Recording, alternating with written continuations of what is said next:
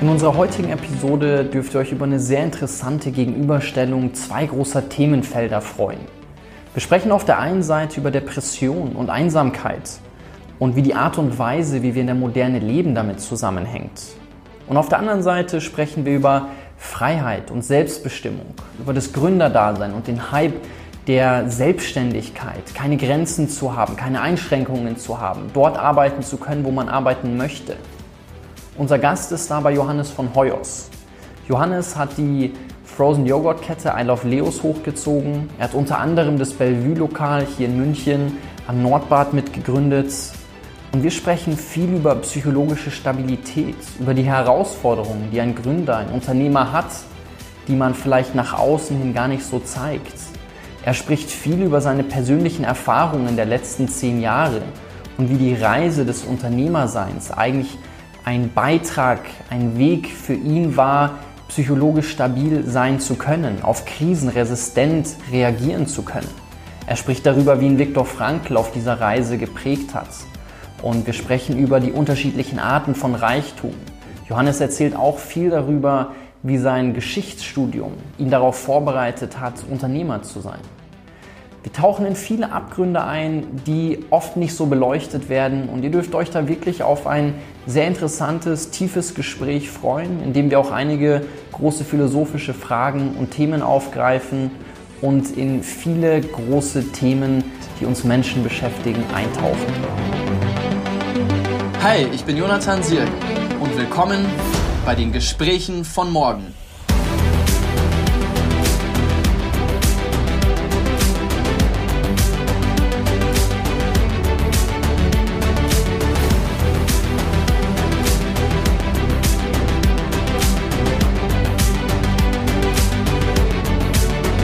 Herzlich willkommen bei unseren Gesprächen von morgen, lieber Johannes. Ich freue mich total, dass du heute mit dabei sein kannst und ja, ich freue mich wie immer mit dir, mit dir zu quatschen.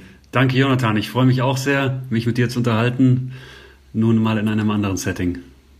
Danke für die ich Einladung. Würd, ja, vielen, vielen Dank. Ähm, ich würde gerne heute mit dir über zwei große Themen sprechen. Also ich würde so eine Gegenüberstellung eigentlich möchte ich mit dir machen. Die Themen Depression und Einsamkeit möchte ich den Themen Freiheit und Selbstbestimmung gegenüberstellen und das Ganze auf unsere Art und Weise, wie wir heute leben, anwenden und vor allen Dingen auch mit dem Blick auf das Thema Gründertum, was ja mit deiner Historie und deiner Vita auch eng zusammenhängt.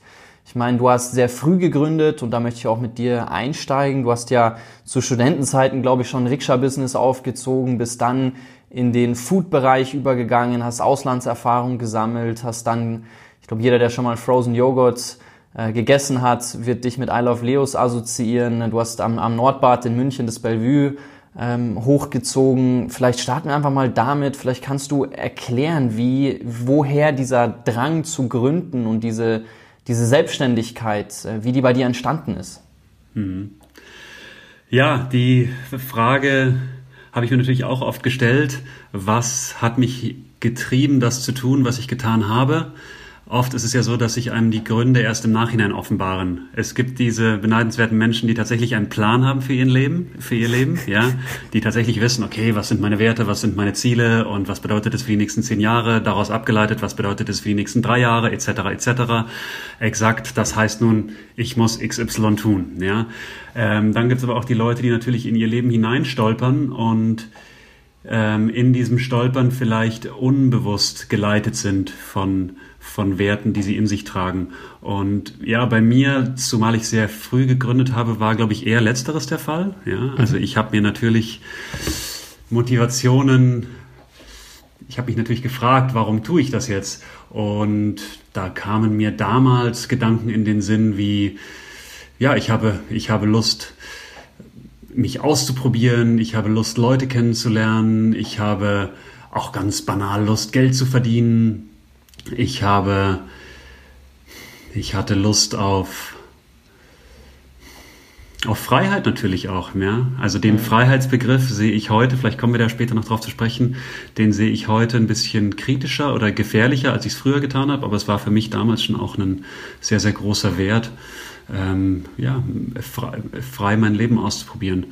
Und das waren die Motivationen, die mir damals bewusst waren. Wenn ich, wenn ich jetzt heute zurückblicke, ähm, würde ich, würde ich mir vielleicht andere unterbewusste Motivationen unterstellen, die vielleicht damit zu tun hatten, dass ich auch Schwierigkeiten hatte, in anderen Systemen zum Beispiel Halt zu finden. Ja? Mhm. Und dass ich vielleicht deswegen auch Freiheit so hoch bewertet habe, weil ich das Gefühl hatte, andere menschliche Systeme ähm, bieten mir nicht das Setting, was ich brauche. Und deswegen muss ich es mir selber schaffen. Ja?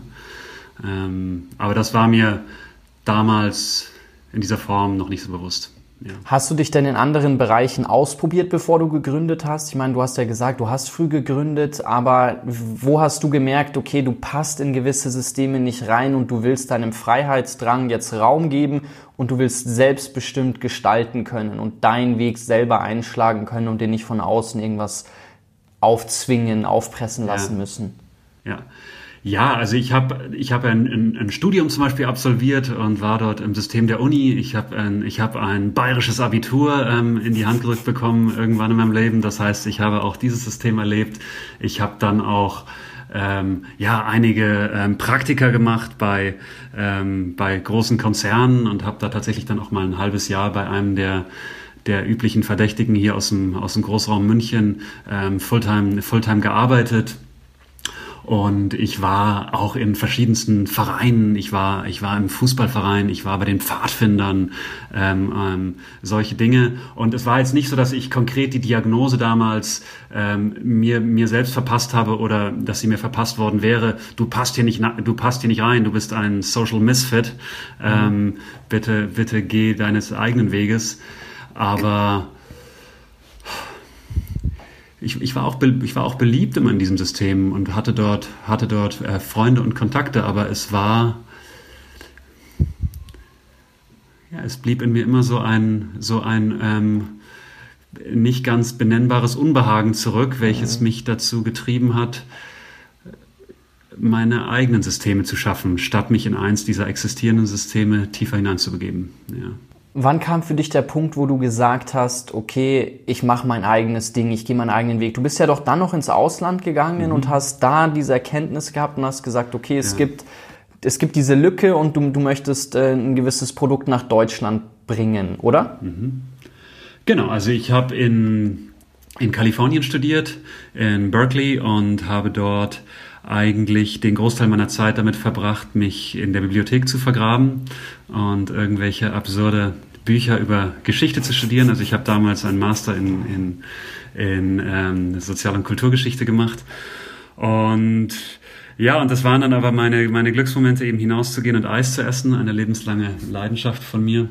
Und klar, da habe ich dann begonnen, diese Lücke zu sehen, dass wir in Deutschland dieses Segment des Eismarktes noch nicht hatten, ähm, Frozen Yogurt.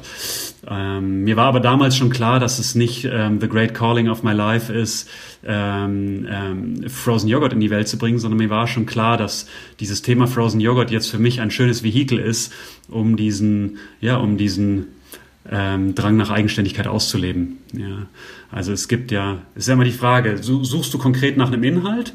Oder mhm. suchst du nach einem Vehikel, um, nach einem inhaltlichen Vehikel, um bestimmte Bedürfnisse, psychologische Bedürfnisse, die du in dir trägst, auszu, auszuleben? Und ich denke, bei mir war es eher, war eher letzteres der Fall, genau. Ich finde das immer ganz spannend bei, bei Leuten zu beobachten, die sagen entweder, okay, es gibt diese eine Sache, an die sie glauben und deswegen müssen sie es unbedingt in die Welt tragen. Sieht man ja an so Beispielen wie Elon Musk, der einfach sich schon sehr früh die Frage gestellt hat, wie sehe ich eigentlich die Welt, wie muss die Welt, wie kann die Welt besser werden und dann baut er was. Und dann gibt's die anderen, die gehen irgendwo essen und sehen, ähm, vielleicht sollte man unbedingt ähm, ein Glas optimieren und mhm. ähm, haben aber vorher damit gar nichts äh, zu tun gehabt ja. und bauen dann dieses Glas. Und ähm, vielleicht kannst du mal beschreiben, wie das bei dir war, als du gesagt hast, okay, du siehst diese Lücke, du möchtest eben selber was gestalten. Hast ja gerade auch gesagt, es war jetzt nicht dein größeres Calling, Frozen Joghurt in die Welt zu bringen. Aber du hast dann trotzdem gesagt, okay, du machst das und wo hast du gemerkt, okay, du fühlst dich bereit dazu oder was, was, äh, wie, wie sah dann der Prozess aus von die ganze Zeit Geschichte in Berkeley in den Bibliotheken zu studieren hin zu, okay, jetzt mache ich mein eigenes Ding? Ja. Also, das sind ähm, verschiedene Antworten. Ich gehe mal auf Letzteres ein. Da hast du ja gerade so ein bisschen den Hinweis darauf gegeben, du studierst Geschichte und dann, ähm, und dann gründest du eine, eine Frozen Joghurt Kette. Wie, wie passt das zusammen? Das ist auch eine Frage, die ich oft gestellt bekommen, bekomme, ja. Und diese Frage kann ich aber eigentlich ganz leicht beantworten. Also was hat ein Geschichtsstudium eigentlich mit, mit Unternehmertum zu tun, ja, oder mit, mit Frozen Yogurt zu tun, ja. Wenn du Geschichte studierst, ähm, geht es vor allem um die Analyse von menschlichen Systemen. Hey, was, was haben diese eigenartigen Affen, die irgendwann aus der afrikanischen Savanne begonnen haben, die Welt zu erobern, was haben die hier eigentlich so veranstaltet, ver, veranstaltet auf der Welt? Ja? Was, wie, wie, sind menschliche Gesellschaften entstanden? Wie sind Staaten entstanden? Wie sind ähm, Familien entstanden? Wie sind erste Konsummuster entstanden? Wie sind Kriege entstanden? Wie sind aber auch, wie ist die arbeitsteilige Gesellschaft entstanden? Und in dieser arbeitsteiligen Gesellschaft, wie haben sich da auf einmal begonnen, als Vehikel Unternehmen herauszubilden, etc., etc. Das heißt, Historiker sind immer Experten im, im Verständnis von menschlichen Systemen. Und wenn du eine Unternehmung baust, tust du nichts anderes, als ein menschliches System zu bauen. Ja, okay, diese Unternehmung hat eben den spezifischen Aspekt noch, dass es auch darum geht, Kohle, Kohle zu machen, ja, dass diese Unternehmung irgendwie Profitabilität erzielen muss. Aber das ist nur ein Nebenaspekt.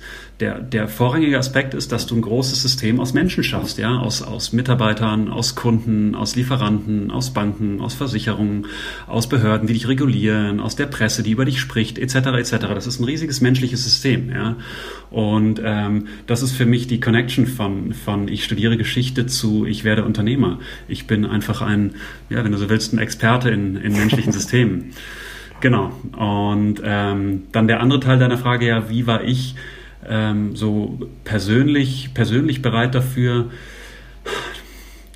das, das war kein bewusster Prozess, dass ich bei irgendeinem Guru saß und den und den und der hat mit mir in die Glaskugel geschaut und mir die Hand aufgelegt und gesagt, Junge, du, Junge, du bist, Junge, du bist bereit, sondern das war tatsächlich, ja, du beginnst dann eben gewisse Tagträume zu haben und beginnst abends im Bett zu liegen und eben an dieses oder jenes zu denken, ja. Und bei mir gingen die Gedanken, ohne dass ich mich bewusst dazu entschieden habe, eben in die Richtung von, ich träume davon, ein kleines Business aufzubauen, ja. Und ähm, klar, und dieses Frozen Yogurt Thema hat mich angesprochen, weil ähm, ja, weil gewisse Motive oder gewisse Sinnhaftigkeiten, die ich im Leben, die ich im Leben verfolge, dort vorhanden waren. Ich meine, im, in dem, im Bereich Food geht es ja darum, Menschen zusammenzubringen. Also vor allem im Bereich Gastronomie. Also Food allgemein ist ja die sozialste Aktivität. Wir Menschen lieben es, zusammen zu essen. Nirgendwo kannst du so starkes Bonding erleben wie, wie im gemeinsamen Essen. Das ist die, die archaischste aller Tätigkeiten zu essen, zumal mit dem Tribe, in dem du, in dem du dich wohlfühlst, das schönste Gefühl, was es, was es gibt auf Erden, mit, mit Menschen, die dir wichtig sind, gemeinsam eine Mahlzeit einzunehmen und, und rund um dieses, dieses, ja, dieses tolle Erlebnis habe ich, habe ich immer wieder Erlebnisse gesucht in meinem Leben und deswegen habe ich auch gespürt, okay, ähm, beim Thema Essen und beim Thema Gastronomie kann ich das irgendwie auch in ein, in ein kommerzielles Vehikel reinbringen und dann, das hat mir Freude gemacht und dann aber auch das Thema, das Thema Design hat mir Freude gemacht, eben Orte zu schaffen, an denen dieses Erlebnis stattfinden kann. Und dann hat mich aber auch immer fasziniert an Gastronomie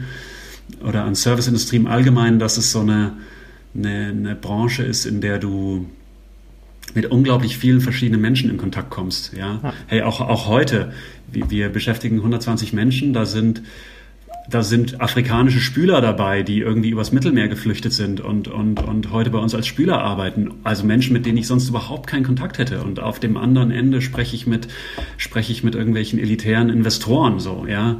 ja. Ähm, also, und mir macht diese soziale Bandbreite in der Gastronomie unglaublich Spaß, dass du nicht nur in so einer ganz engen Bubble bist, sondern echt verschiedenste, ähm, ja, soziale Farben erleben kannst in deinem Alltag. Das, und das habe ich damals auch, glaube ich, intuitiv gespürt, dass mich das anzieht, so ein Weltenwandler sein zu können. Genau. Finde ich auch immer sehr schön, wenn du darüber sprichst, dir dabei zuzuhören. Jetzt hast du eingangs gesagt, dass deine Liebe zur Freiheit, deine Liebe vielleicht auch ein bisschen da was Eigenes zu machen, dich dazu vielleicht unbewusst gezogen hat zu sagen, okay, du baust was Eigenes auf. In München ist es natürlich auch nicht ganz einfach, irgendwie eine Immobilie zu finden, dann zu sagen, okay, du packst da einen Laden rein, du musst deine Miete bezahlen, die sind in München bekannterweise jetzt nicht die niedrigsten. Hm. Hattest du irgendwelche Bedenken? Hattest du irgendwelche Sorgen? Gab es einen Punkt, wo du dir gedacht hast, hm, vielleicht ist die Idee, die ich jetzt da in Berkeley beim Eisessen äh, zwischen meinen Geschichtsstunden und, und meinem Bibliotheksdasein hatte, vielleicht doch nicht die allerbeste Idee? Gab es warnende Worte aus deinem Umfeld oder war das irgendwie so, dass du gesagt hast, nee, Immobilie gefunden, zack, Laden lief, nächste aufgemacht? Ich meine, mittlerweile, ihr habt ja ganz viele Filialen in München. Ja, also ich ich hatte massivste Zweifel, äh, grauenhaft, ja. Also ich kann, also ich kann meine, meine, ähm, da die Historie ein bisschen in zwei Phasen einteilen. Also die eine Phase war die Phase, in der ich die Idee hatte und in der äh, meine Aufgabe dann auch war, ähm, Eigenkapital zu verdienen. Ja, also Eigenkapital für meinen ersten Kredit. Und die zweite Phase war die Phase, in der ich dann committed war, sprich Kreditvertrag unterschrieben, Mietvertrag unterschrieben und in der ich mich vorbereitet habe auf die Eröffnung. Ja, die erste Phase, das war so ein gutes halbes Jahr. Ich war zurück in München. Ich habe damals einen Job bei der Allianz gehabt und ich hatte damals eben noch ein Rikscha-Business und ich habe ähm, wirklich 24/7 gearbeitet. Ich habe, glaube ich, ähm, fünf Monate die Stadt München kein einziges Mal verlassen, weil ich tagsüber immer bei der Allianz gearbeitet habe und ich habe abends und am Wochenende bin ich die ganze Zeit Rikscha gefahren, wie ein Behämmerter, ja, um eben das EK für meinen ersten Kredit zu verdienen, ja. Mhm. Und da war ich irgendwie, in dieser Phase war ich total on fire. Ähm, tagsüber die ganze Interaktion in der Firma, ähm, Meetings, Deadlines, was weiß ich, das war auch eine, eine, spannende Phase damals in der Firma. Dann bin ich auf die Rikscha und da hast du natürlich, eine, ja, hatte ich wahnsinnig viel soziale Interaktion mit, mit, mit Fahrgästen und war physisch total angestrengt. Das heißt, da war die die Dopaminpumpe vom Ausdauersport auch die ganze Zeit ähm, am Laufen. Und ich habe gesehen, wie ich meinem Ziel eben dieses EK verdiene, immer näher zu kommen, immer näher komme und so weiter und so fort. Und das war und es war auch Sommer, ja, da war ich in so einem enthusiastischen Mode drin, ja. Mhm. Und dann war der Punkt, okay, ich hatte mein EK, dann ich hatte die Location gefunden, die Banken haben entgegen aller Wahrscheinlichkeit gesagt, wir machen das mit dir, passt und ähm, dann habe ich auch ähm, die, die Rikscha-Saison ähm, ging auch zu Ende, weil es Herbst war. Ich habe ähm, meinen Job bei der Allianz aufgehört. Und ähm, ja, und dann war Winter und ich hatte alle Verträge unterschrieben. Ja, und es waren noch einige Monate bis zur Eröffnung. Und auf einmal war diese ganze Interaktion vorbei. Äh, auf einmal war es kalt und düster draußen und ich war Mutterseelen alleine mit meiner Idee und ähm, mit den Commitments, die ich eingegangen war. Ja, und das war ähm, richtig hart für mich. Ja, das war richtig hart für mich. Also ich hatte massivste Zweifel, ich hatte massiv, ich hatte massiv Angst und ähm, hatte aber zum Glück mir diese Handschellen der Verträge angelegt. Also ich habe mich oft verflucht, in einem Business zu sein, was strukturell mit, Kredit, mit, mit Krediten funktioniert, was strukturell mit Mietverträgen ähm, ähm, funktioniert. Und ich hatte mich auch oft verflucht, auch später in der Expansion. Wir haben ja ähm, 17 weitere Läden dann aufgemacht und ich habe die eben immer über Bankkredite finanziert. Und ich habe oft gedacht, bist du wahnsinnig? Warum suchst du dir nicht Investoren? Warum oh, bist du wahnsinnig? Warum gehst du immer diese persönlichen Haftungen ein? Aber das ist, glaube ich, am Ende des Tages ein Mechanismus gewesen, der mir ähm, trotz all meiner Ängste geholfen hat, ähm, bei der Stange zu bleiben. Mhm. Ja? Weil wenn das ist ich nicht, ganz spannend, ja. Genau, genau, weil diese Ängste waren stark und wahrscheinlich hätte ich mit in anderen formellen Settings mein Laptop zugeklappt und gesagt, komm, leck mich am Arsch, ich, ich mache das nicht mit. Mhm. Aber weil ich mir immer wieder diese Handschellen angelegt habe, ähm, ja, hat sich, glaube ich, die Wahrscheinlichkeit erhöht, dass ich, dass ich, dass ich ähm, die Sachen durchziehe. Ja. Ist ja ein bisschen dieses Burn Your Ships Thema und damit sind wir aber auch mitten im Thema angekommen. Ich meine, einerseits schaffst du dir durch das, was du da gemacht hast, eine enorme Freiheit und andererseits bindest du dich natürlich auch immens. Und die Leute, die jetzt vielleicht schon ein paar Mal hier zugehört haben, haben mich vielleicht auch schon über Ben Horowitz reden hören der mich unheimlich inspiriert, weil ich fühle mich von ihm abgeholt, was Gründerthemen angeht. Also der hat dieses Buch Hard Thing About Hard Things geschrieben, das für mich eigentlich das schönste Businessbuch für Gründer, für Unternehmer ist, wo er den Struggle beschreibt. Und er sagt, der Struggle ist nicht in der Anfangsphase irgendwie diese super Euphorie zu durchleben und zu sagen, so, okay, jetzt gehen wir dieses Ziel gemeinsam an und alle haben irgendwie Bock drauf und alle brennen, sondern der Struggle ist halt dann an dem Punkt, wo du merkst, okay, dein Traum ist irgendwie zu einem Albtraum geworden und du musst jetzt gucken, wie du aus dieser Krise oder aus dieser Phase herauskommst. Du musst gucken, wie du schaffst, dein Team zu begeistern an einem Punkt, wo du vielleicht das Gefühl hast, du bist eigentlich nicht der geborene CEO, wo er auch sagt, es gibt diesen geborenen CEO gar nicht, aber du musst es lernen und du hinterfragst dich da oft selber. Also ich meine, das habe ich auch, auch selbst häufig durchlebt, wo ich mir die Frage stelle, so, hä, bin ich eigentlich ähm, die, die passende Person, um, um, dieses, um, um diesen Laden zu leiten? Und das ist eben eine Frage, die ich mir oft stelle, wo ich immer wieder das Gefühl habe, dass heutzutage vor allen Dingen junge Leute so ein bisschen naiv sich denken, okay, Gründer sein ist so hip und da ist man dann frei und da macht man sein eigenes Ding und niemand kann einem was sagen. Und andererseits bist du ganz oft, vor allen Dingen umso größer deine Commitments sind, umso mehr dein Laden wächst, umso größer dein Team wird, mit vielen Themen ganz alleine. Und das ist eben das Spannende, wo ich aus psychologischer Sicht bei Ben Horowitz das Gefühl habe, der kann das immens gut einordnen. So, der spricht ganz viel über die Psyche des Gründers und sagt eigentlich, dass eine der wichtigsten Grundvoraussetzungen für einen erfolgreichen Gründer ist, Wege zu finden, wie er oder sie ähm, stabil in, in, in der inneren Mitte bleiben kann und wie man das Ganze verarbeitet, was, was da eigentlich abgeht. Und mhm. da wäre es interessant zu hören, wie du das dann in deinem dunklen Winter, wo du auf einmal mit dem Thema alleine warst, wo du dir gedacht hast, okay, jetzt hast du diese Honeymoon-Phase im Sommer gehabt und du weißt genau, wofür du arbeitest und du brennst dafür und du hast Bock, das dann aufzumachen und dann merkst so, okay, ich bin ja eigentlich ziemliche Commitments eingegangen und das kann auch schief gehen. Ich meine, ich habe in München, ich habe so lange jetzt in der Nähe der Türkenstraße gelebt und ich habe so viele Restaurants, so viele ähm, im Gastro-Bereich erlebt, die es versucht haben und die nach ein paar Monaten wieder raus waren. Mhm. Ja. Also ich habe trotz deiner vielfachen Empfehlung dieses Buch The Hard Things, The Hard Thing About Hard Things noch nicht gelesen. Ja, ist aber, ist aber on top of my reading list.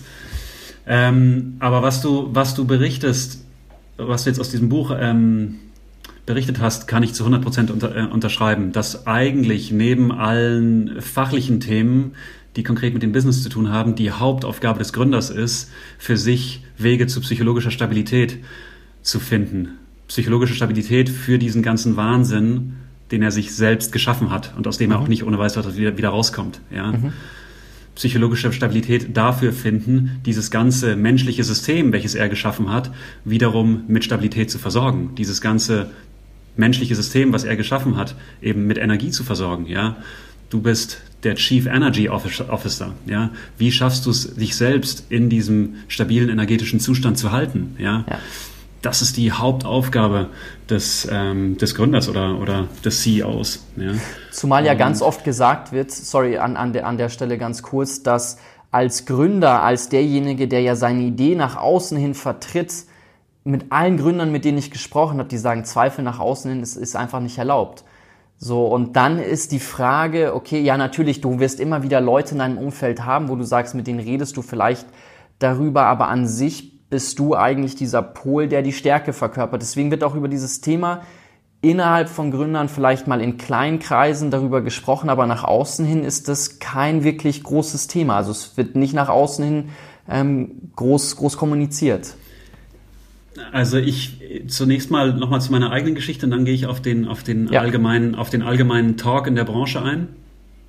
Also ich habe sozusagen auch auf dem harten Weg das entdeckt, was wir gerade besprechen. Ja? Also ich habe dann eben in den Anfangsmonaten vor der Gründung diese massiven Zweifel gehabt und dann auch später nach der ersten Expansionsphase. Ich habe, wir hatten knapp zehn Läden aufgemacht. Ich habe mich, ich mich über beide Ohren verschuldet und das hat alles dann nicht so recht funktioniert und dann war ich ja eigentlich sehr lange in einer totalen Schieflage drin mit mit einem Vielfachen der Kredite, die ich am Anfang aufgenommen habe und ähm, war, war von der Situation eigentlich massiv überfordert. Und ich habe mich natürlich immer wieder gefragt, warum tue ich das hier? Und auch warum habe ich mir dieses Gefängnis gebaut, was meine Freiheit eigentlich massiv einschränkt? Ja, mhm. also sozusagen ein Motiv, das Ganze für mich zu starten, war die Freiheit. Und ich finde mich wieder in einem Setting der massiven Unfreiheit, einem Setting, aus dem ich überhaupt nicht rauskomme. Und was ist und, und, und dieses Setting ähm, ist, ist dann ein massiv unangenehmes Setting. Ja, nicht nur, dass du nicht rauskommst, sondern es ist massiv unangenehm. Und warum zum Teufel tue ich das hier? Warum, was, also ich habe dann immer wieder versucht, für mich Sinn zu finden in die Situation. Und der Sinn, ähm, den, ich, den ich entdeckt habe, ist genau das, was wir gerade besprochen haben. Es war für mich ein Vehikel, um selbst zu psychologischer Stabilität oder zu psychologischer Resilienz zu gelangen. Ja? Mhm. Ich dachte, okay, Johannes, du musst lernen, das auszuhalten. Und du musst lernen, diesen ganzen Dingen gegenüber gelassen zu werden. Und du musst lernen, deinen inneren Zustand unabhängig oder zumindest unabhängiger zu machen von diesem Auf und Ab der äußeren Umstände. Das ja. musst du lernen. Das musst du lernen, Johannes. Und du hast dir jetzt se selbst, ohne bewusst diese Absicht gehabt zu haben, ein Vehikel geschafft, welches dich mit der Möglichkeit versorgt, das zu lernen. Ja. Genau, also das, und das ist im Grunde die, ja, das ist im Grunde für mich auch ähm, jetzt rückblickend die Sinngebung, die ich meinem Unternehmertum verleihe. Mhm. Ja. Und jetzt zum Beispiel während Corona, ich hab wir, haben massiv in die Fresse bekommen. Klar, wir sind massiv betroffen als Betrieb, ähm, haben, haben große, große Schwierigkeiten. Wir, wir werden es überleben, aber klar, wir haben, wir sind hohe Verbindlichkeiten eingegangen, haben, haben, haben viel verloren etc. Und weißt du was? Ich merke, I can take it. Ich merke, I can take it. Und das ist so ein Erfolgserlebnis für mich. Das ist so ein Erfolgserlebnis für mich, dass, dass ich sehe, hey, es, es bricht etwas über dich ein, was eigentlich, wenn es dir jemand schildern würde, massiv Ängste auslösen könnte. Und ja. es passiert, es, es passiert und I can take it. Und das ist für mich ein Erfolgserlebnis, welches mir zeigt, ich habe die letzten zehn Jahre etwas gelernt. Ja. Und, oder ich habe mich entwickelt zumindest, ja. Und ja, und der, der zweite Punkt, spricht man in der Gründe, spricht man in der Szene darüber?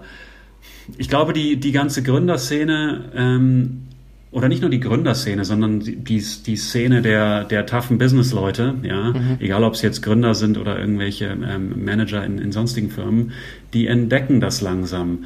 Das ist jenseits dieser kraftvollen Hero-Stories, wo ein, wo ein toller Typ oder eine tolle Frau auf der Bühne steht und erzählt, was sie alles richtig gemacht haben, ja, ähm, ja auch die Geschichte der Verletzlichkeit gibt. Die Geschichte, mhm. ja, und auch die Geschichte des Eingeständnisses, dass man verdammt nochmal ganz schön viel Glück gehabt hat, ja. ja.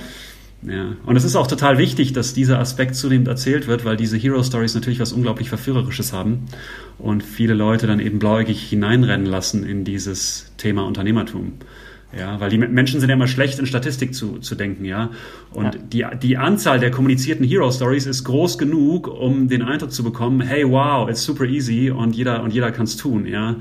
Ähm, aber rein statistisch gesehen sind es natürlich unglaublich wenige. Ja. Und es ist halt leider nur ein Ausschnitt. Und ich mhm. glaube, das äh, zahlt auch auf dieses Thema, was wir hier heute besprechen, ein, weil es ist so ein bisschen wie eine Instagram-Pinwand. So, ich nutze jetzt selber kein Instagram, aber wenn ich, wenn ich mir Pinwände anschaue, dann sind die natürlich super schön. Und da sind mhm. die Ausschnitte rausgepickt, mhm. ähm, die da gezeigt werden sollen. Und ähnlich ist es, wenn du deine Hero Story erzählst. So klar, vielleicht erzählst du kurz den Punkt des kurzen Struggles und dann erzählst du aber in Ausschnitten die ausgewählten Phasen, wo die Dinge dann toll gelaufen sind und, und, und wie alles gut geklappt hat, mhm. was dann wiederum für diejenigen, die in den Bereich reingehen wollen, einerseits, wie du sagst, super ansprechend sein könnte, super verführerisch, und andererseits aber auch irgendwo beängstigend, weil es ein verzerrtes Bild darstellt und weil dann die Frage natürlich auch aufkommt, so, boah, krass, kann, kann ich das eigentlich schaffen? Das führt ja zu enormen Komplexen irgendwo auch, wo du dir denkst, einerseits, wenn du das Leben von vielen Instagram-Stars anschaust, denkst du so krass, so ein Leben werde ich nie leben können. Und wenn du dir die Hero-Story von manchen Gründern anhörst,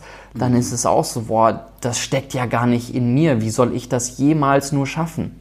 Mhm. Ja, also es ist, es ist, es ist ambivalent. Es ist ja. zum einen trägt es diese, diese Überforderung in sich. Es trägt dieses völlig übersteigerte, idealisierte Bild in sich, was man potenziell nie erreichen kann. Ein Bild, was eben das ganze Glück und die ganzen Schmerzen ausblendet. Ähm, zum anderen trägt es aber auch in sich ja, den, den heiligen Gral unserer Zeit. Du als Individuum kannst es schaffen. Mhm. Ja, mhm. ja. Du bist nicht, du bist nicht begrenzt durch, durch Strukturen, in die du hineingeboren worden bist. Ähm, du bist, du bist der Held deines Lebens. Du bist maximal selbstbestimmt. You can do it. Und hier ist das Beispiel eines Menschen, der nicht mit dem goldenen Löffel geboren wurde. Genau. Ähm, der es geschafft hat. You can do it. So. Und das ist zum einen natürlich was Tolles, was Inspiratives, aber es kann die Überforderung sogar auch noch mehr steigern. Ja. Ja. Weil du eben radikal auf dich selbst zurückgeworfen bist mhm. und eben auch in deinem Scheitern oder in deinem Es nicht tun radikal auf dich selbst zurückgeworfen wirst. Ja. Ich fand das richtig schön, wie du gesagt hast, dass so die letzten zehn Jahre für dich oder eigentlich dein Gründerdasein auch dazu gedient hat oder der Sinn darin, darin bestand, für dich psychologische Stabilität zu finden. Und du hast jetzt gemeint, die aktuelle Krise hat dir gezeigt, okay, du hast da tatsächlich was gelernt, was man dann rückblickend natürlich mhm. auch äh, leichter feststellen kann. Kannst du mal beschreiben, was und wie genau du das gelernt hast? Also ähm, und wie du es auch, was, was für Mechanismen, wie du selber mit dieser Instabilität und mit diesen Herausforderungen und Ängsten umgehst, so wie da der Prozess für dich aussah. Ja, große Frage. Wo setze ich an? Also, eine Tendenz von mir ist, ist immer zunächst mal im Abstrakten zu sprechen, bevor ich über mich selbst spreche. Also ich, ich, ich spreche zunächst mal abstrakt und hoffe, dass ich dann noch ein paar Geschichten aus meinem Leben finde, um das auch äh, mhm. an meinem Beispiel deutlich zu machen. Zwei Gedanken. Der eine Gedanke ist, was ist Reichtum? Mhm. Und der andere Gedanke ist, was ist innere Freiheit? Der erste Gedanke des Reichtums, ja, einfach erklärt.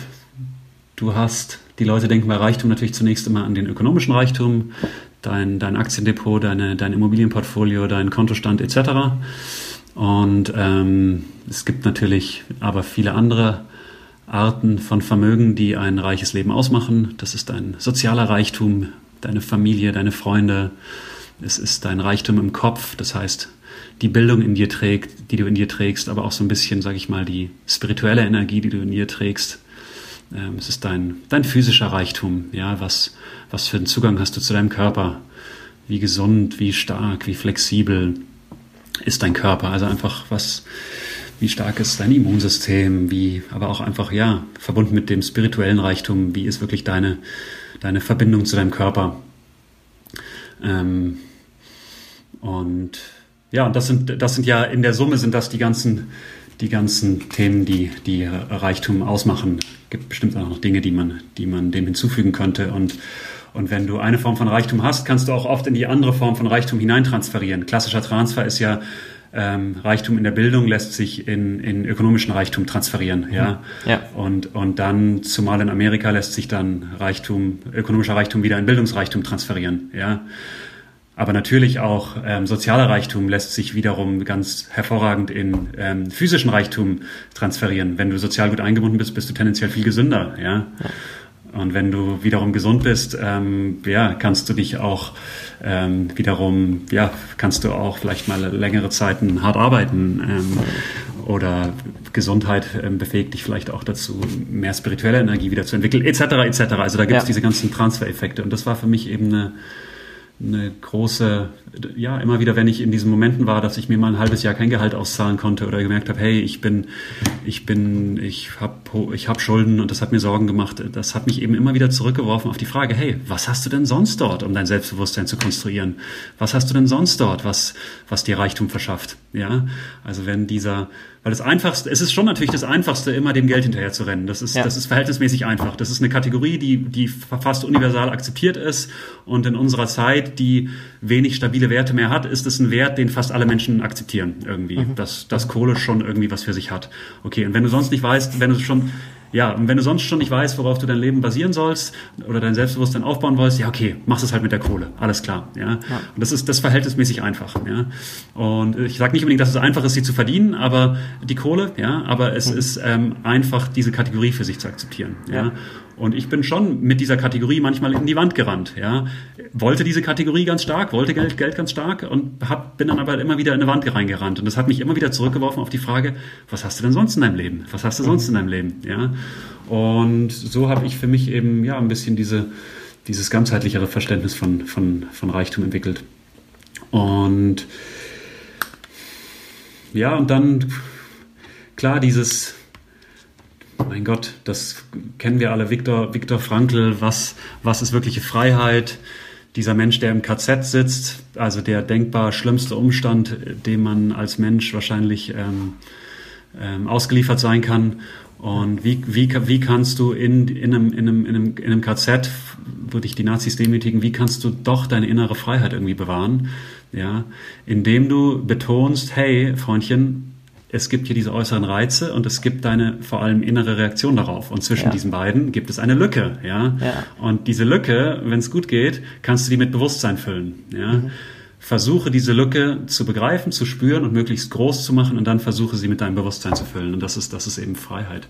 Und ja, wie gesagt, das ist jetzt der, das abstrakte Konzept und ich denke da hundertmal am Tag daran und versuche immer das zu üben. Und dann, was, what's the juicy story? Aber das ist auch das Gefährliche mit diesen großen, saftigen Stories. Ich glaube ganz stark an die Mikroebene des Lebens. Mhm. Ich, ich glaube ganz stark an diese hunderttausend kleinen Vorgänge, die wir jeden Tag erleben. Also gestern zum Beispiel, ich, hab, ähm, ich kam nach Hause und ich habe ich hab gerade einen, einen Mietwagen und dann war der Mietwagen weg.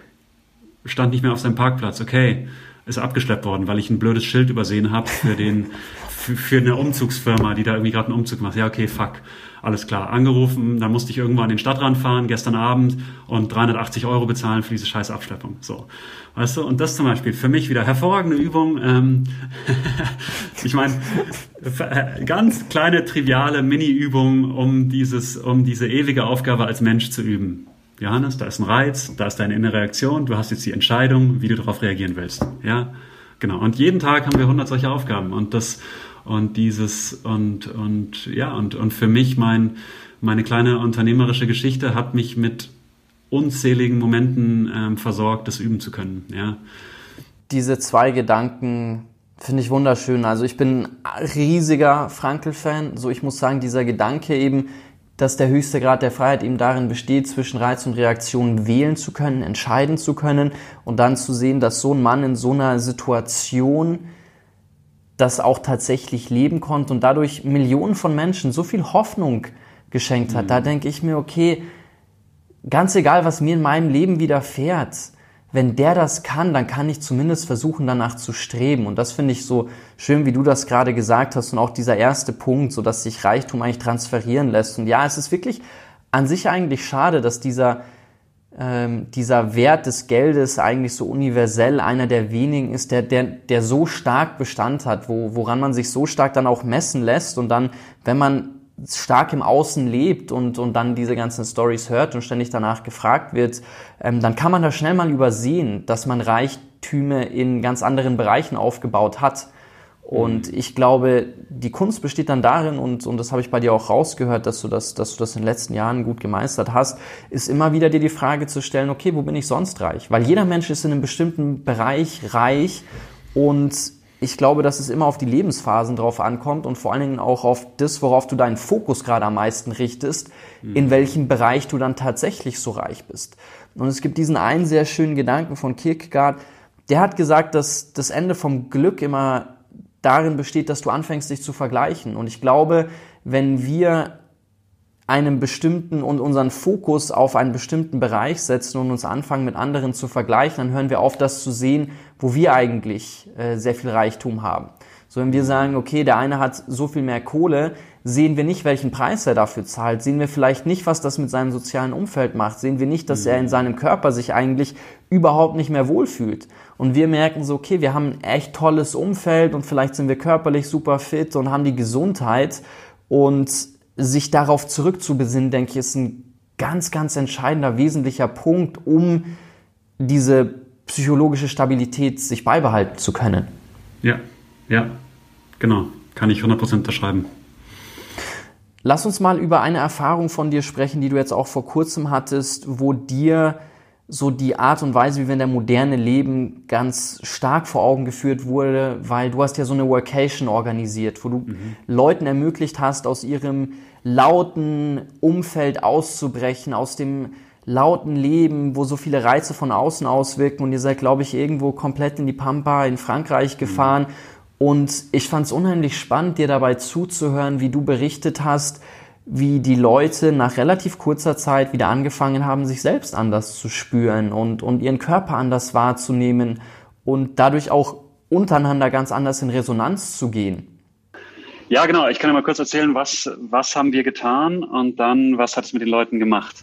Mhm. Also, was wir, äh, was ich ähm, organisiert habe, ist eine Workation mitten in Frankreich, in der Pampa. Was ist eine Workation? Das ist im Grunde ein temporärer Coworking Space an einem schönen Ort, an einem Ort, wo du potenziell eben auch einen Urlaub, eine Vacation machen würdest. Mhm. Ja. Ähm, Im Unterschied zum Coworking Space ist es aber so, dass die Leute dort eben auch ähm, zusammenleben. Ja. Also du arbeitest zusammen, du lebst zusammen ähm, an einem schönen Ort in der Natur. Und das haben wir mitten in Frankreich gemacht. Und Frankreich kann ja ziemlich leer sein, das wissen die Leute oft nicht. Also die, die, in Frankreich gibt es diesen Begriff La Diagonale du Vide, also die leere Diagonale. Das ist dieser Landstrich vom Atlantik bis nach Belgien.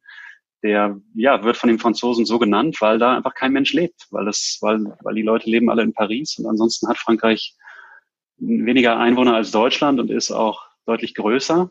Also wirklich einsam. Da kannst du nichts tun. Da gibt es ein paar entvölkerte Dörfer und du kannst zehn Minuten im Auto fahren und es kommt nichts. Ja. Und da waren wir dann 22 Leute und haben uns ein ja ein altes vergammeltes Chateau gemietet, was im Grunde eine, eine lebendige Ruine war, die dann ähm, teilweise aber sehr sehr liebevoll und aufmerksam hergerichtet war mit einem recht wilden Park drumherum, wo auch ähm, Esel herumliefen und ähm, wir dann auch ein paar große Zelte noch aufgestellt haben.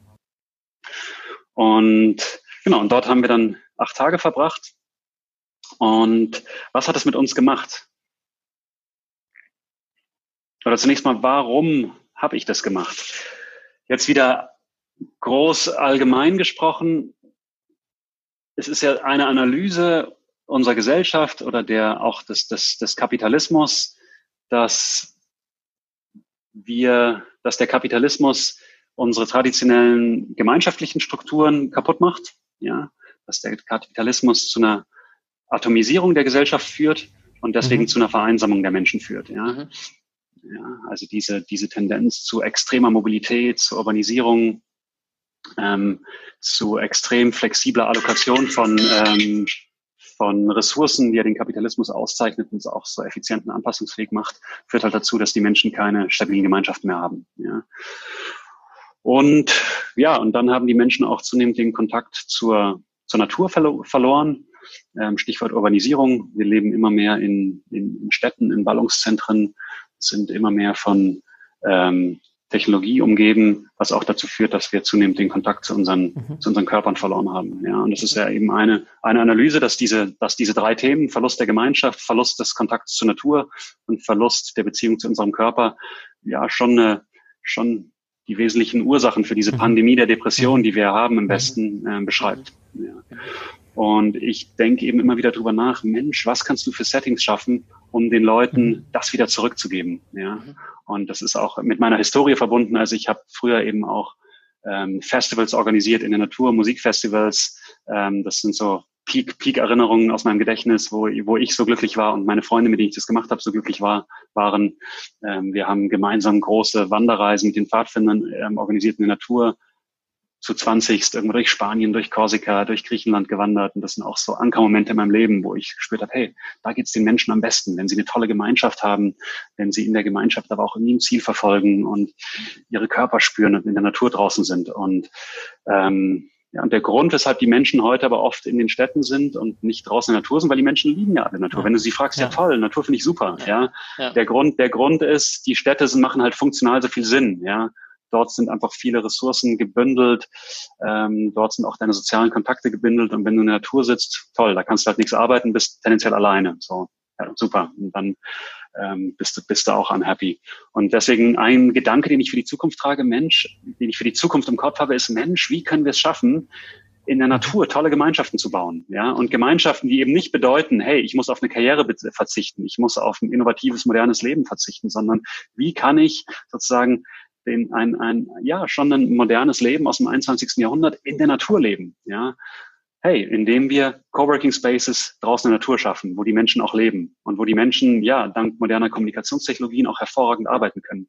Und wenn sie dann doch mal in die Stadt müssen, vielleicht fahren die Autos auch bald selbst, dann muss man, dann kann man halt in einem selbstfahrenden Auto gemütlich ja. zweimal im Monat in die Stadt fahren, ja. Und das ist so ein bisschen eine Vision von der Zukunft, die ich habe, dass das passieren wird, dass der ländliche Raum so wieder belebt werden wird. Und ja, das wird passieren, glaube ich, so oder so. Mal sehen, vielleicht mache ich da auch als aktiver Part irgendwie mit, aber ich wollte es jetzt einfach mal mit Freunden in, in, in einem kleinen Rahmen testen diesen Sommer.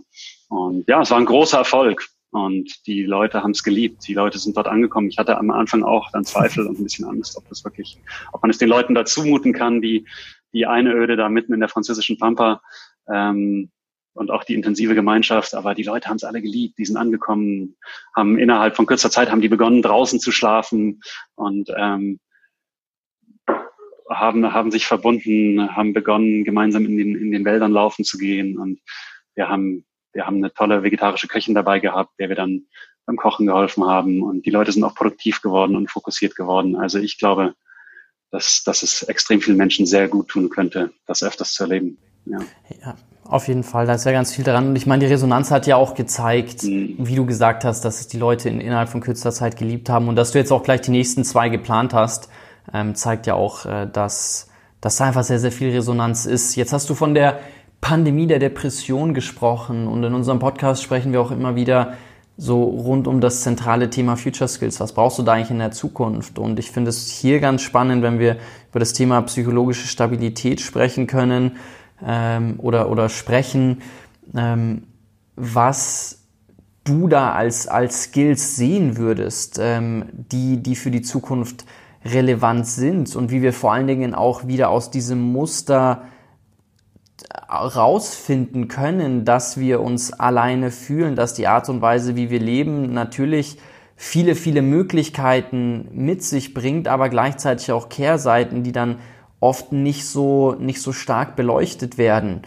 Und vielleicht noch ein Gedanke von meiner Seite dazu. Ich habe mal einen, einen spannenden Menschen kennengelernt, der hat gesagt, dass Depression in vielen Fällen dadurch entsteht, dass wir eine Idealvorstellung davon haben, wie unser Leben aussehen sollte, wie wir unser Leben gerne führen würden und dann gleichzeitig aber immer wieder mit unserer Realität konfrontiert werden und mit der Diskrepanz nicht unbedingt gut leben können, beziehungsweise uns diese ähm, Diskrepanz einfach deprimiert. Und ich glaube schon, dass die Art und Weise, wie wir heute leben und das, was wir immer wieder von außen gespiegelt bekommen, wie toll das Leben sein könnte und wie toll manch andere Le Menschen ihr Leben führen. Und wenn wir dann aber schauen, wie wir unser Leben führen, dass das einfach ernüchternd ist. Und das ist schon die Frage, ich meine, ich habe Philosophie studiert, wo sehr viel über Sein und Schein gesprochen wird. Und ich lange mit einem Münchner Unternehmen, mit, mit einer Bank gearbeitet äh, habe und, und, und mit denen viele Projekte gemacht habe und dann mit dem Bankdirektor mal beim Essen war und dann hat der zu mir gesagt, du kannst dir gar nicht vorstellen, wie viele Menschen in München auf Pump leben, wie viele Menschen zu uns mhm. kommen, um irgendwie zu zeigen, okay, ich kann auch einen Porsche fahren und es sich aber mhm. eigentlich gar nicht leisten können. Und mhm. da stelle ich mir schon die Frage, was steckt denn dahinter? Was müssen wir denn beweisen? So, was, was hat's damit auf sich? So, wieso, wieso schaffen wir es nicht, ein Leben einfach gemäß des Selbst zu führen? Weil das dann, glaube ich, auch dazu führen kann, dass wir, ja, dass, dass wir mit uns in Einklang sind, dass wir glücklich sind, dass wir einfach ein, ein, ein, ein sinnerfülltes und, und vor allen Dingen auch, auch ein erfülltes Leben führen dürfen. Hm. Ja, also ist natürlich auch wieder eine große Frage, vielleicht sogar die Frage der Fragen. da, da versuche ich, versuch ich jetzt mal meine. Jetzt kannst du die Antwort geben. Genau, ich gebe geb jetzt die Weltformel. Ähm, nee, da versuche ich jetzt mal meine drei, drei Cent in den, in den Ring zu werfen. Ähm, also gerade am, am, am Ende deines, deines Statements hast du zwei ähm, ja, Schlüsselwörter gebracht, die wir, glaube ich, uns nochmal näher angucken ähm, können. Das Stichwort sinnerfülltes Leben ähm, und das Stichwort erfülltes Leben. Ja. Mhm. Die Frage ist ganz trivial, was gibt dir Sinn, was gibt dir Erfüllung? Mhm. Ja. Weil natürlich, wenn du diese beiden Sachen hast, geht's dir gut und dann bist du tendenziell auch nicht depressiv. Aber es ist unklar, womit du diese beiden wertvollen Güter erreichst, Sinn und Erfüllung. Ja, uns fehlen die Kriterien dafür. Ja, ja, wir haben keine klaren Kriterien mehr, die uns Auskunft darüber geben, wie komme ich denn dahin? Ja, wir sind völlig auf uns als Individuen zurückgeworfen, um eigene Filtersysteme zu entwickeln, die, welche uns erlauben, die unglaubliche Komplexität da draußen zu reduzieren auf ein paar wenige Dinge, mit denen wir uns begnügen. Ja. Ja. Ähm, es ist ja tendenziell heute alles erlaubt und alles möglich. Ja.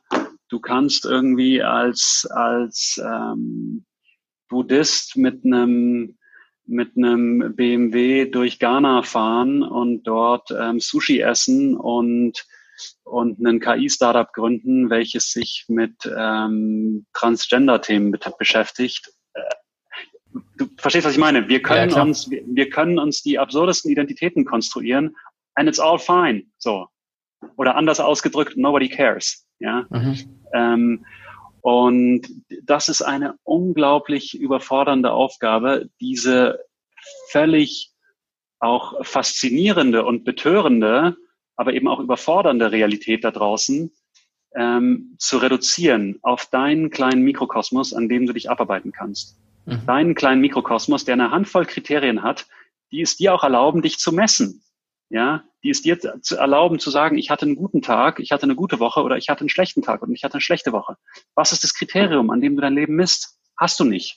Ja, und deswegen driftest du die ganze Zeit verzweifelt herum und guckst dir an, was machen denn andere so?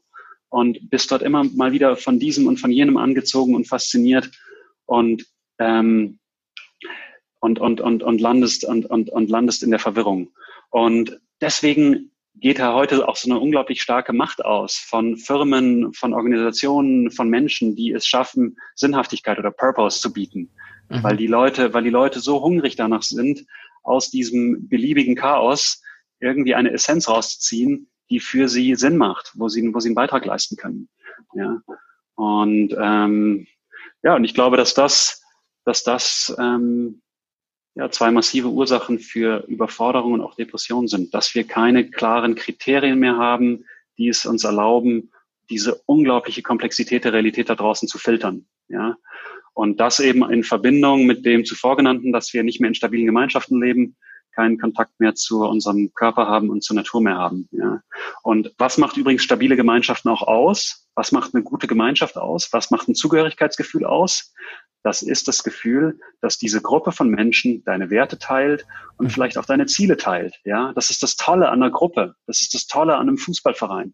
Das ist das Tolle daran, wenn du in einer politischen Partei bist. Und das ist auch das Tolle daran, wenn du in einer geilen Firma arbeitest, dass du merkst, ja. wow, ich bin sozial aufgeräumt. Hier sind ja. Menschen um mich, die haben dieselben Werte und das, die haben dieselben Werte und Ziele wie ich. Was sind denn Werte? Das sind auch Filtersysteme. Ja. Mhm.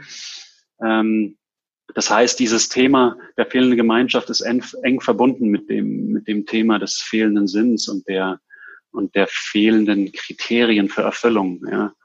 Und ähm, ja, das ist so die, die, die meine sind meine Five Cents zu dieser Megafrage, warum es vielen Menschen so schlecht geht. Ja. Ich finde es ganz spannend, was, was da ein gemeinsamer Kontakt von uns, der, der Uli Bauhofer, immer wieder zu sagt, weil der spricht darüber, der sagt, Dadurch, dass wir fortwährend ständig online mit dem Außen sind und ständig im Außen leben und ständig irgendwie über Smartphones und über alle möglichen Medien die Welt da draußen uns anschauen und uns daran auch irgendwie messen, sind wir offline mit innen. Und ich finde, da hat der echt einen Punkt. Also ich finde, dieses ständige im Außensein führt dazu, dass wir uns selbst gar nicht mehr kennenlernen. Also dieses, dieses Gnotisauton, dieses, dieses Erkenne dich selbst, die Inschrift am, am Tempel von Delphi, was ja eigentlich meiner Ansicht nach einer der zentralsten Punkte im Leben ist, dass du dich selber kennenlernst, dass du dich selber erkennst, dass du verstehst, wer du bist, was dir wichtig ist, was du machen möchtest, wieso du das machen möchtest, das geht dadurch verloren, weil du die Introspektive nicht mehr hast, weil du diesen Reflexionsprozess nicht mehr durchläufst. Und das finde ich ist eine gefährliche Tendenz. Genau. Und die, und die Introspektion, ich meine, das ist ja so ein bisschen der älteste Trick, ähm, der, im Buche steht, hey, lern dich selbst kennen. Ja, und diese und das und, und, und das tun viele Leute nicht mehr. Sie sind ganz stark im Außen, statt, statt, statt in die Introspektive zu gehen. Aber selbst wenn du in die Introspektive gehst, ähm, und das ist Teil dieses überfordernden Moments, ist diese Introspektive immer mit dem Zweck verbunden, dich zu entwickeln. Ja. Irgendwie. Ja es geht, es geht dann immer darum, okay, lerne dich kennen, in Klammern, mit dem Ziel, irgendetwas Wertvolles in dir zu finden und dieses Wertvolle dann auf eine kommerzielle Basis zu, zu setzen. Mhm. Ja, so, ja. Und das ist, und da kommen wir auch zu diesem Traum vom Unternehmer. Ja, warum haben die Leute heute auf diesen Traum vom Unternehmer? Weil das der Mensch ist, der irgendwas Wertvolles in sich entdeckt hat, also es schon geschafft hat, ein bisschen Introspektion zu betreiben, es geschafft hat, irgendwie in diesem ganzen Chaos da draußen Stabilität zu erlangen und er hat es dann geschafft, diesen inneren Weg auf den einzigen Wert unserer Zeit ähm, zu transferieren auf eine kommerzielle Applikation. Ja? Mhm. Und wir, wir schaffen es nicht mehr, uns einfach nur noch mit dem Dasein zu begnügen. Ja? Also ich kann ja historisch zum Beispiel im Mittelalter diese Vorstellung, dass wir dass die Zeit immer in einer stetigen Fortentwicklung ist, die ist auch was relativ Neues. Und wir vergessen immer, dass das eine ganz krasse Ideologie ist. Also im Mittelalter haben die Menschen viel mehr in der Zeit verweilt. Mhm. Ja, ist auch eine Erklärung dafür, warum es da so wenig Innovations Innovation gab, weil die Menschen einfach nicht in der Vorstellung gefangen war, dass sich die Realität immer linear auf einem Graph nach oben entwickelt, sondern die Realität war stabil und veränderte sich nicht und man verweilte in dieser Realität. Ja. Und, und irgendwann dann in der frühen Neuzeit begann man die Realität zunehmend zu analysieren und damit auch zu entdecken, man kann sie manipulieren. Und daraus entwickelte sich dann eben ja diese Ideologie der Fortentwicklung, die natürlich auch extrem viel mit sich gebracht hat. Hey, wir Klar. werden alle heute, wir werden irgendwie 90 Jahre alt und bla bla bla und fliegen zum Mond etc. Und ähm, aber es macht uns rastlos. Und selbst wenn wir in, in die Introspektion gehen, eigentlich fast ausschließlich immer mit dem Ziel, irgendetwas in sich zu entdecken, etwas Wertvolles, was man dann für eine Entwicklung verwenden kann, am besten auf einer kommerziellen Basis. Und dieser Druck macht die Leute fertig. Und ich glaube auch, dass es wie du sagst, so, du gehst in die Perspektive mit einem, mit einem Ziel, mit einer Erwartungshaltung und ohne Geduld. So ist es diese Erwartungshaltung, es muss alles sofort passieren. Und dich selber zu erkennen, sage ich immer so, das ist eine Lebensaufgabe. So, du beobachtest dich ja immer wieder und den Anspruch zu haben, zu sagen, okay, und jetzt meditiere ich drei Wochen lang und dann muss das aber ähm, hm, da muss ich an dem Punkt sein, dass ich jetzt dann weiß, wer ich bin. So, nee, nee, also ich glaube eigentlich alles im Leben, was, was einen Riesenwert hat, sind alles Dinge, die nicht über Nacht passieren. Die sich, und wenn, wenn ich über ein Future Skill jetzt sprechen müsste, wäre es tatsächlich so, die Geduld eigentlich zu haben, zu sagen, okay, so gut Ding will Weile haben. Hm. Ja, also alte, alte Bauernweisheit. die viel, ja, ja. Lass uns, lass uns noch über ein abschließendes Thema sprechen, jetzt wenn ich hier schon mal dich als Historiker an der Strippe habe. Ähm, du hast bestimmt die Harari-Bücher gelesen und ich finde es ganz spannend, wie er im Homo Deus, glaube ich, das Buch abrundet ähm, wo er darüber spricht, nee, ich glaube, das ist in der kurzen Geschichte der Menschheit, dass er das so abrundet. Ähm, da spricht er darüber, da erklärt er eigentlich, wie Zivilisationen entstanden sind und, und beschreibt den ganzen Prozess. Und am mhm. Ende wirft er die Frage nach dem Glück auf und stellt die Frage, so, okay, wir haben jetzt all diese Dinge gebaut, aber wir haben uns eigentlich nie die Frage gestellt, hat es zu unserem globalen oder hat es, hat es zu unserem Glücksbefinden wertvollen Beitrag geleistet? Und ich erinnere mich da gerne an eine, an eine Diskussion, die ich, die ich mit Professor Lesch und, und Nida Rümelin hatte, zurück, wo mhm. Lesch meinte, so vor 50 Jahren waren wir mit unserem Bruttoinlandsprodukt eigentlich so viel schlechter in Anführungszeichen aufgestellt, aber das subjektive Glücksgefünden war ein Vielfaches höher. Und da denke ich mir schon, ja, puh, also da machen wir irgendwas falsch. Oder es kann ja nicht der Anspruch sein, zu sagen, okay, Ökonomisierungswahn alles muss immer besser, höher, schneller werden. Und das, wofür wir, würde ich meinen, zu einem gewissen Ausmaß auch hier sind, dass wir uns, dass wir ein Gefühl der Glückseligkeit verspüren dürfen, dem, das, das ordnen wir dem dann einfach unter. Du, die letzte leichte Frage für dich. Also du kriegst ja, halt die leichten genau. kleinen Fragen des Lebens gestellt. Scheiße, worauf habe ich mich hier noch eingelassen? ähm, okay. Ähm, ja, ich meine, eine Antwort kann man mit Sicherheit auch aus dem ziehen, was, was, was wir davor gesprochen haben. Wenn wir in diesem in diesem Glaubenssatz groß geworden sind und unser Leben verbringen, dass Entwicklung möglich ist und sogar dringend nötig ist und eigentlich sogar mit den Wert eines Lebens bestimmt, wie weit man es geschafft hat, sich zu entwickeln, am besten auf einer kommerziellen Basis, dann erfährt dieser Glaubenssatz ja nur eine Steigerung in, ins, ins Unermessliche, wenn das Bruttoinlandsprodukt eines Landes wie Deutschland sich innerhalb einer Generation vervielfacht, dann, dann vervielfacht sich ja auch der, sozusagen die, die, die, der Glaube an diesen Glaubenssatz, wenn man so will. Ja, ja, ja. wow, hier ist, hier ist der Beweis. Es, es, es funktioniert und es funktioniert mehr und spektakulärer, als wir jemals gedacht hätten. Unglaublich. Sieh mal einer an. 1950 bis 2020 unglaublich, ja. Und ähm, und das heißt, dieser diese starke Bestätigung des Glaubenssatzes treibt uns noch tiefer in den Glaubenssatz hinein und macht uns deswegen noch unzufriedener. Mhm. Ja. Ähm, der Beweis des Wachstums lässt uns noch stärker das Bedürfnis und die Notwendigkeit von Wachstum spüren. Ja. Und ja, mein Gott, und die ganzen, die ganzen Früchte des Wachstums, sowas wie Komfort, ähm, wie tolle Medizin, wie leckeres Essen, was für sehr wenig Geld in jedem Supermarkt verfügbar ist, etc.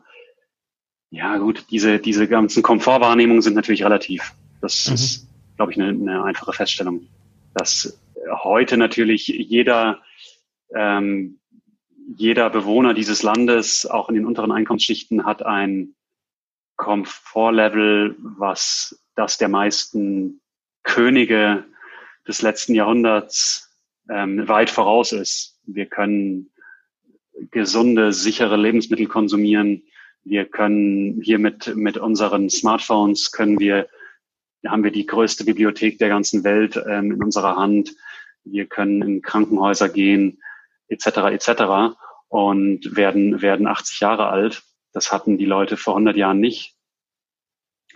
Ähm, und wahrscheinlich, wenn, wenn die Entwicklung so weitergeht, werden die Menschen in 100 Jahren wiederum zurückblicken auf uns arme Teufel, die nur 80 Jahre alt wurden und sich und mit ihren Daumen diese lächerlichen Screens bedienen mussten, ja, mhm. während diese Leute dann mit Brain-to-Brain-Interfaces irgendwie die kommunizieren können oder ich weiß nicht was, ja. Also das ist ja immer der, der, Klar. diese Skala lässt sich ja ähm, beliebig verschieben, ja. Ähm, aber ich glaube, es ist es ist vielleicht die Aufgabe von, von uns, von uns Unternehmern und von uns, von uns als junger Unternehmergeneration, die, die ja noch ein paar Jahrzehnte Aktivität vor sich hat, dass wir es schaffen, ja, irgendwie eine, eine bessere, eine bessere Form des Kapitalismus auf den Weg zu bringen, die es, die es schafft, die, die ganze Kraft, die der Kapitalismus ja in sich trägt, die ganze, das ganze Potenzial, ja, zur, zur Optimierung von was auch immer zu nutzen, ähm, während gleichzeitiger Beseitigung dieser, dieser Ursachen für, für, ähm, für Depression und Wachstumsgläubigkeit, die ja, by the way, auch nicht nur uns Menschen, sondern die ganze Welt ruiniert. Ja. ja. Also das, das ist irgendwie meine Idee von, von, von unserer Zukunft und auch unserer Verantwortung.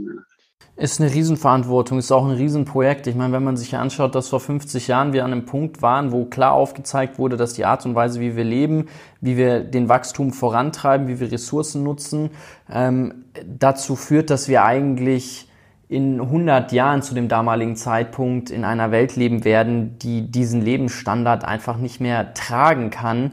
Ähm, und wir aber nichts ändern und wir nichts anders machen und wir trotzdem, wenn man sich anschaut, was in den letzten 50 Jahren alles passiert ist, haben wir ja noch viel mehr Gas gegeben, ähm, dann, ja, dann haben wir da ein Mammutprojekt vor uns und vielleicht können wir uns dazu nochmal in, in ein paar Monaten ähm, auf eine weitere Episode zusammensetzen und darüber sprechen, wie man, was es da für Möglichkeiten geben könnte, so, ein, so eine Verantwortung auch, auch aktiv anzupacken, was, was, was es da für Wege gibt, weil, wie gesagt, wir haben, wir haben nichts geändert, seitdem die Warnsignale da sind. Und dann ist es natürlich super spannend, wie unterschiedlich die Blicke in die Zukunft sind. Ich meine, wir hatten hier bei uns den zum Beispiel den Captain Paul Watson, der Sea Shepherds gegründet hat, der Greenpeace mitgegründet hat, der sagt, und der ist ständig auf den Meeren unterwegs, und der sagt, wenn er sich anschaut, wie wir konsumieren, wie wir leben, was für irrsinnige Dinge wir tun, dann sieht er die Welt Anfang 2100 eher wieder so wie im 18. Jahrhundert, als wie in diesen ganzen ähm, Sci-Fi-Filmen, die wir sehen. Und auch ein Gerald Hüther, mit dem wir hier gesprochen haben, der dann sagt, ähm, also irgendwo sind wir, sind wir leider einfach falsch abgebogen und wir müssen jetzt schon schauen, also dieser Wunsch nach einem irgendwo auch einem kollektiven Erwachen, dass es einen anderen Weg geben muss, der ist schon sehr präsent. Und ja, wie gesagt, ich, ich fände es super spannend, äh, da nochmal dieses Thema vertiefen mit dir in der Zukunft aufzugreifen. Ja, Sehr, sehr gerne. Sehr, sehr gerne. Nee, weil ich für mich selbst auch gerade da in einem, in einem Findungsprozess bin. Ja. Also die, ich meine, die, auch die Sachen, die ich unternehmerisch gemacht habe, sind weit davon entfernt gewesen, dem Planeten besonders gut zu tun. Ja. Mhm. Ich habe mich immer darum gekümmert, schöne Gemeinschaften aufzubauen, ähm, regionale Lebensmittel zu verwenden, viele Flüchtlinge zu beschäftigen und so weiter und so fort. Aber hey, wir haben riesige Mengen an Müll produziert, wir haben riesige Mengen an tierischen Produkten nachgefragt, wir haben ja auch viel Zucker unter die unter die Leute gebracht. Ich habe dann ja auch E-Commerce-Modelle noch ausprobiert. Ähm, mit meinem Sockenlabel habe ich Fast Fashion Produzenten in der Produzei in der in der Türkei benutzt ähm, mhm. und so weiter und so fort. Also ich war sozusagen I was ich war, ich war Teil dieses, dieses schmutzigen, dieses schmutzigen Spiels, ja, was, mhm. was den ganzen Laden hier an die Wand fährt, ja. Und ich bin da in, in, in den letzten vier, fünf Jahren ähm, dann doch immer deutlicher in, in für mich auch einen neuen Findungsprozess hineingekommen, in der Fra ähm, ja, der Frage nachgehen, wie man, wie man, wie man und ich das besser machen könnte. Ja, ja. und deswegen freue ich mich total, damit hier die Gedanken mal, mal teilen zu können. Sehr schön, sehr schön. Dann sage ich an der Stelle erstmal vielen Dank. Also das war ja einfach sehr spannend. Ich muss sagen, ich, ich, ich rede einfach gerne mit dir. So, ich, ich, ich mag den Austausch ähm, und das regt immer, immer sehr zum Nachdenken an. Vielen Dank, Johannes. Danke dir, danke dir.